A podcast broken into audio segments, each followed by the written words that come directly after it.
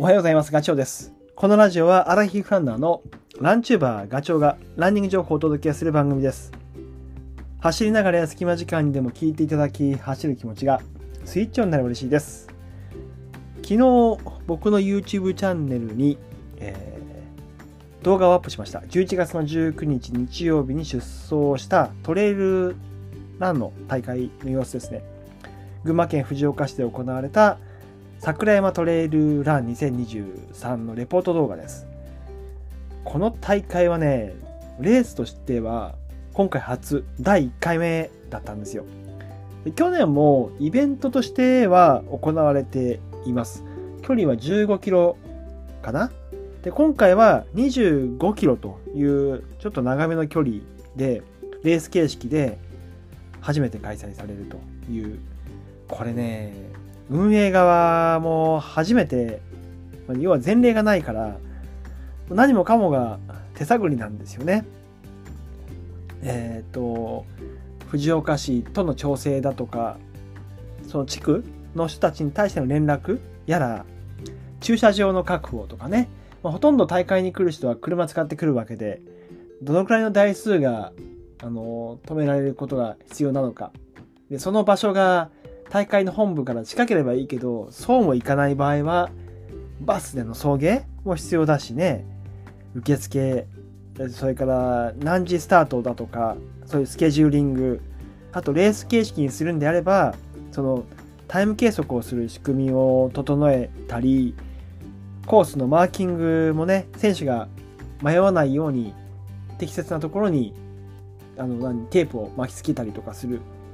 ことが必要。それでも選手はそれを見ないで違う方向に行っちゃったりとかする。ロストすることは結構あって、え、ここでっていう、そうならないようにマーキングに加えて危ないところは、ロストしそうなところは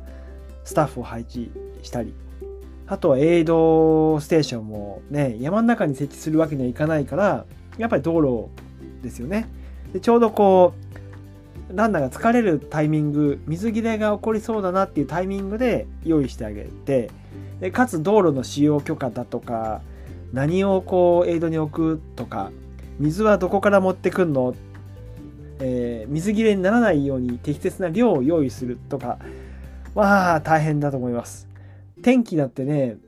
天ずっといいわけではなくて雨が降ったり豪雨だったり雷が鳴ったり、まあ、そういう非常事態もあるわけでそういう数えきれないことそれをこう想定してね準備をすると。参加者はもう第1回目のトレラン大会って、まあ、大体もうみんな分かってて何があっても受け入れるっていう。あのそこで文句言わない。しょうがないっていうかそうだよねと。次の大会はこの辺は改善されるはずだよねっていう風な気持ちで参加する人が多いんじゃないかなと思います。なんかフルマラソン大会だとかいわゆるシティマラソンだともう完全に、えー、そのなんだろう運用が仕組み化されていて前例があればそれを持ってくるしなければシティマラソンの他でやってる大会それをこう真似するというか やり方を、まあ、パクってやればねまあ、それやればっていうとすごい簡単に言うけどそんな簡単じゃないことはわかるけどそれでもやっぱり組織としてバックアップするプロ集団がいるのでなんとかなるわけですよね。だけどこういうローカルのトレラン大会はもう本当にねやったことがない初めてやる人とかもボランティアを集めてあの一応組織の形を作るわけだけどまあ考えてることもみんなバラバラだろうし初めてだからなおさらねいろんなことがあるわけですよ。なのでまあ本当に第1回目の大会大変だったと思います。こんな話するとなんか 大会であったのって思われるかもしれないけど言うとね僕が参加してる限りはもう大成功でしたね。もう拍手だと思います。ま、9月にプレ大会やってなんとなくこう想定される事態なんかを洗い出し走るコースも実際にねあの僕も走ったしマーキングもくっつけて足りないところとかないかっていうのを、あのー、まあ、みんなでね話をしたからまあ、その運営に関してのなんだろうスムーズさっていうのはプレ大会が後押ししてくれたと思います。いやー本当にもうアットホームな大会でした。隣町で神田町で行われているあの神田マウンテンランドウォーク。ねあれ15回やっている大会で歴史がある。で一方で産声を上げたばかりの桜山なんか親子みたいな関係で互いにこう大会が刺激し合ってそうだな群馬のシリーズ戦みたいになるといいなっていうのをちょっと思いますが。ラジオのコメント欄にねあのその桜山トレイルランのレポート動画の URL を貼っておきますので、えー、お時間許せば見てやってください。はい。いや結構また時間が過ぎちゃったけど今日の話はあのー、先日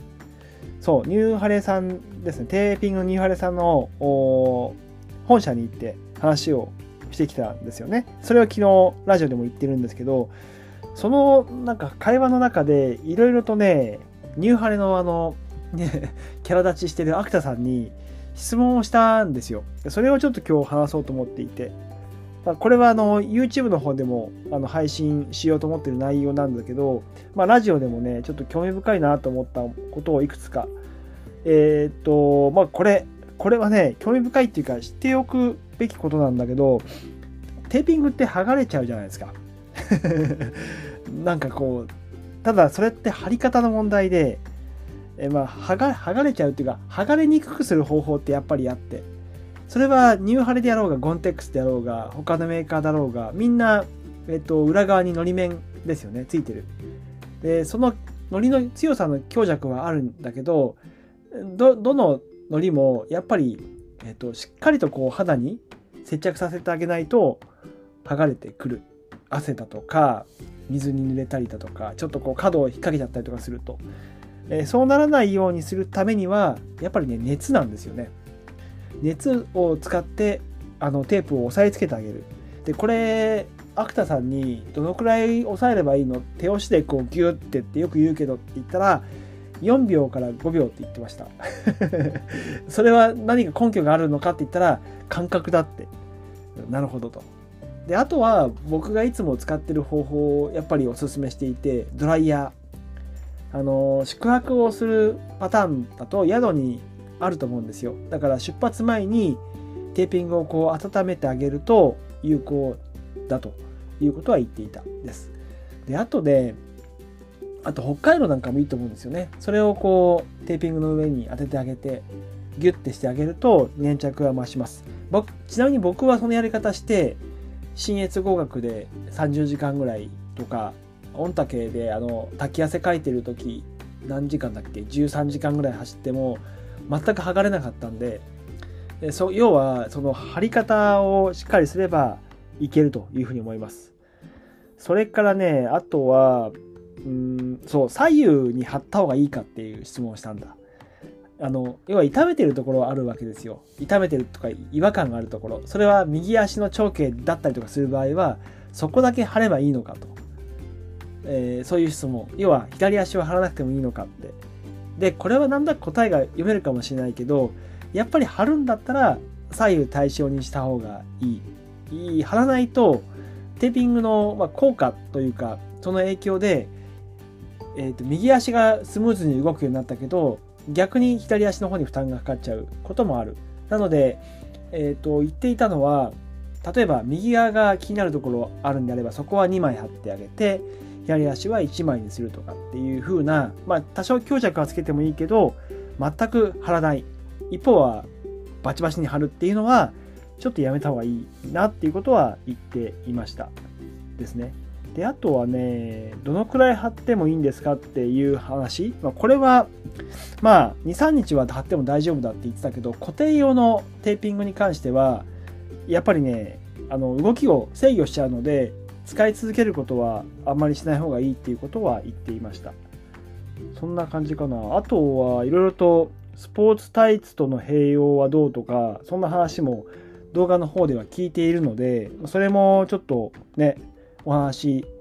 えその時の様子を見ていただければなというふうに思います。まあ、とりあえず今日は触りで気になった質問をペラペラとお話をしました。はい、えー、今回は以上です。それではまた次回の動画でお会いしましょう。バイバイ。